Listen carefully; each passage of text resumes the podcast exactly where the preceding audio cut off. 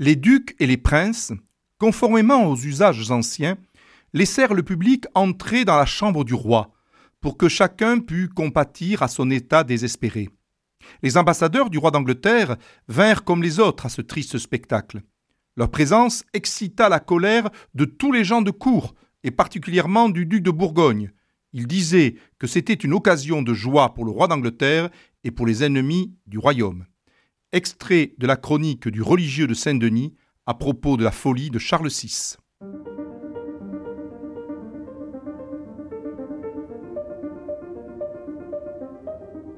Les fenêtres de l'histoire avec Philippe Foreau. Le 5 août 1392, en entrant dans une forêt près de la ville du Mans, le roi Charles VI a été euh, vaincu, terrassé, par un accès de folie.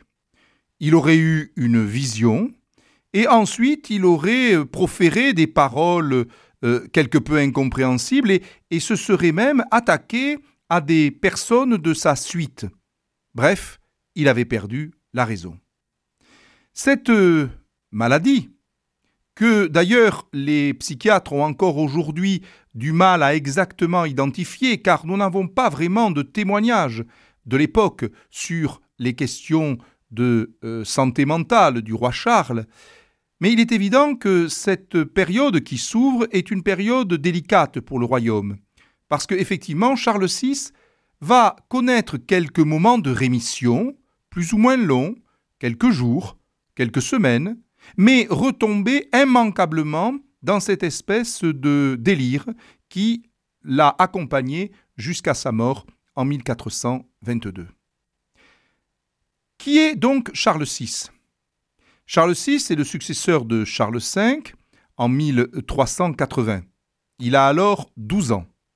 Ce sont ses oncles Louis d'Anjou, Philippe le Hardy, Louis de Bourbon et Jean de Berry qui gouvernent au nom du roi jusqu'en 1388. Normalement, ils auraient dû, selon les règlements et ordonnances de Charles V, céder la réalité du pouvoir à leur neveu lorsque celui-ci avait atteint ses 14 ans. Mais finalement, euh, ils le gardèrent précieusement jusqu'à ses 20 ans, et celui-ci euh, dut forcer quelque peu les oncles à véritablement lâcher le pouvoir en 1388.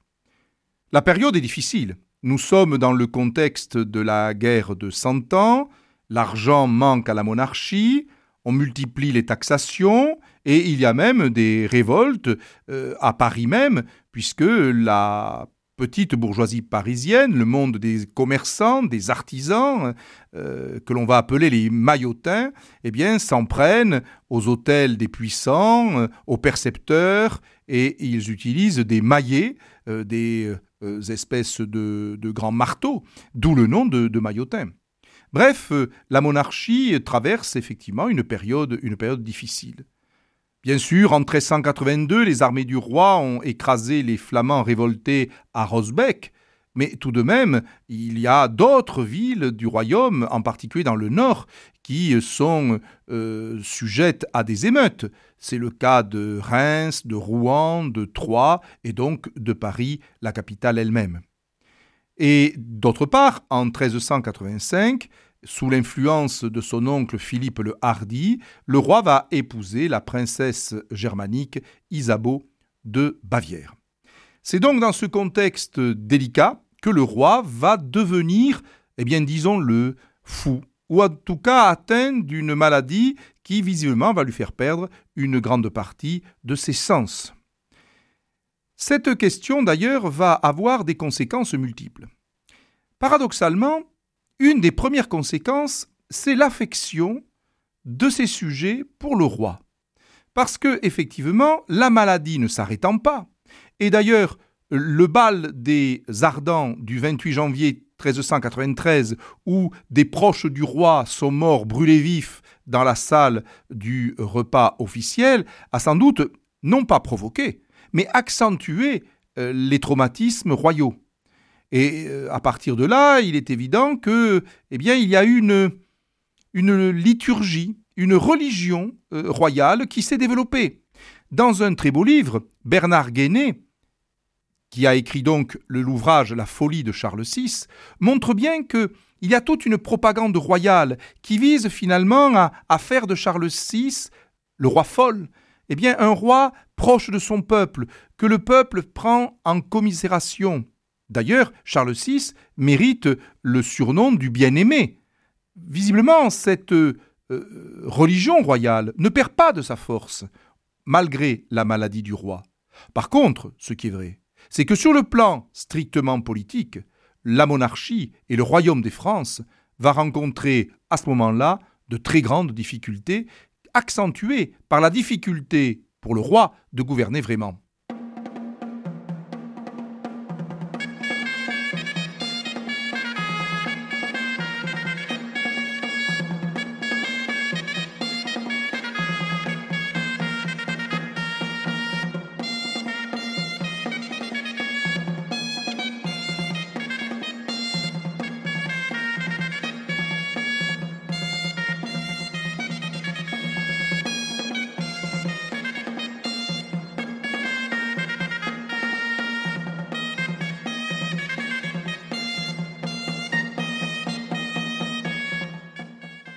En effet, la, maladie du souverain va encourager les appétits du pouvoir.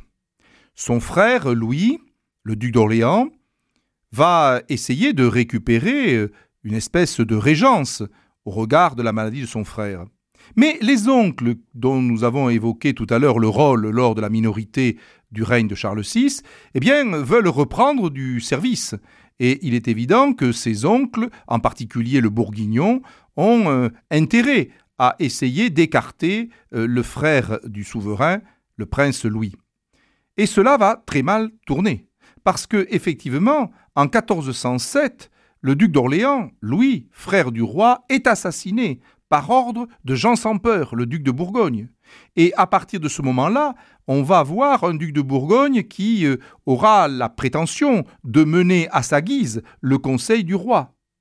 Or, le meurtre de Louis d'Orléans et la faiblesse liée à l'état mental du souverain vont favoriser une reprise de la guerre civile entre d'une part les Armagnacs, menés par Bernard VII d'Armagnac, beau-père de Charles d'Orléans, et qui veut représenter finalement les intérêts le plus proches du souverain, et de notre part la faction des Bourguignons, animée par Jean sans peur, qui groupe des Parisiens, des réformateurs qui voudraient modifier les règles de gouvernement de la monarchie et soutenus par une partie des universitaires. Et en fait, ceux-ci vont tenter de remédier au désordre que connaît le royaume en adoptant en 1413 l'ordonnance dite cabochien qui euh, est d'inspiration bourguignonne qui ne sera guère appliqué, mais qui visait à réformer la monarchie en faisant participer de manière très officielle les grands au pouvoir royal. Mais euh, la guerre civile euh, aura son lot de destruction dans les provinces, à un moment d'ailleurs où la guerre anglaise va également reprendre. Et euh, le duc de Bourgogne aura lui-même eh bien, le sort définitif en 1419. Il sera assassiné, comme il avait lui-même demandé l'assassinat euh, du duc d'Orléans. La guerre anglaise, je vous le disais, reprenait. Effectivement, le roi d'Angleterre, Henri V, va profiter de cette anarchie pour envahir la France. Il réussit à reconquérir la Normandie, il va infliger à la chevalerie française le désastre de Azincourt en 1415, qui est en fait une espèce de réplique, peut-être en plus tragique encore, de la bataille de, de Crécy, en tout cas, Azincourt est une défaite effectivement totale. Dès lors, le parti bourguignon, soutenu par la reine Isabeau de Bavière, triomphe. Jean sans peur est lié avec les Anglais, il devient le maître de Paris en 1418 et gouverne au nom d'un roi qui a de plus en plus de mal à euh, émerger de sa folie. Il veut ensuite se rapprocher des Armagnacs, mais en fait, il va payer, je vous l'indiquais il y a quelques instants, euh, le, le, meurtre de 1407, puisque lui-même, sur le pont de Montereau, sera tué en 1419. Le nouveau duc de Bourgogne, Philippe le Bon, euh, conclut alors une alliance ferme avec le roi d'Angleterre et euh, s'entend avec Isabeau de Bavière pour livrer la France, non pas à l'héritier du trône, fils de Charles VI, le futur Charles VII, mais au roi d'Angleterre, Henri V.